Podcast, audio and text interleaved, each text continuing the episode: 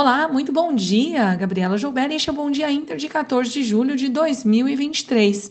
O foco de hoje são as desavenças políticas aqui e os resultados dos grandes bancos lá fora. Mas vamos falar um pouquinho como os mercados fecharam ontem. O Ibovespa fechou em alta de 1,36%, com otimismo no exterior após mais um dado de inflação positivo nos Estados Unidos. As ações da Petro tiveram ganhos com o maior preço do barril de petróleo e os papéis da Vale subiram com o aumento da importação de minério de ferro pela China e crescimento de crédito no país, o que levou à valorização da commodity. Cirela foi destaque do dia após divulgar dados operacionais acima das expectativas. Em Wall Street, as bolsas tiveram ganhos com o PPI abaixo do esperado, reforçando a perspectiva de que o Fed poderá subir os juros nos Estados Unidos apenas mais uma vez este ano.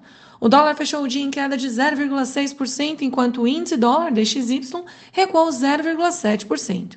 Para hoje, na agenda doméstica, teremos vendas a varejo de maio, enquanto lá fora serão divulgadas expectativas de inflação da Universidade de Michigan nos Estados Unidos e a balança comercial da zona do euro. Mas vamos lá então falar um pouquinho de Estados Unidos. Em dia de divulgação de resultados dos grandes bancos, os futuros estão de lado, enquanto aguardam os números das instituições financeiras e sinais sobre o comportamento do consumo, crédito e emissões no trimestre, além das expectativas para o restante do ano e a política monetária no país. Os dados recentes de inflação elevam as apostas de fim de ciclo de alta dos juros e as bolsas caminham para mais uma semana em campo positivo. Indo para o outro lado do mundo, falando um pouquinho de Ásia, após as falas mais contundentes de autoridades chinesas sobre apoio do governo para alavancar o crescimento econômico no país, as bolsas na Ásia tiveram dia e semana de alta, com destaque para as techs e empresas com foco em AI generativa, com sinais de total apoio do governo chinês para o desenvolvimento do setor. Uma clara mudança de postura aí.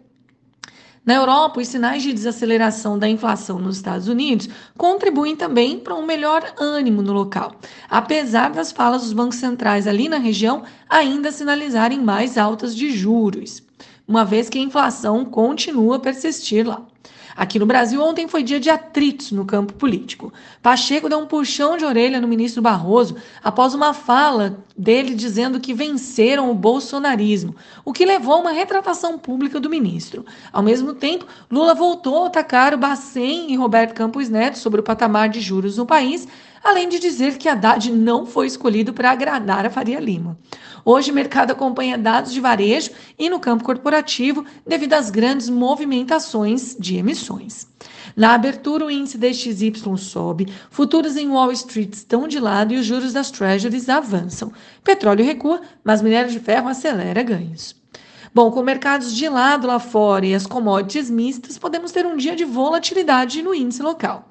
A BRF confirmou captação de 5,4 bi de reais em sua oferta e no setor aéreo, a Azul captou 800 milhões de dólares no exterior com emissão de bonds e a Gol revisou para cima as projeções para o segundo semestre deste ano.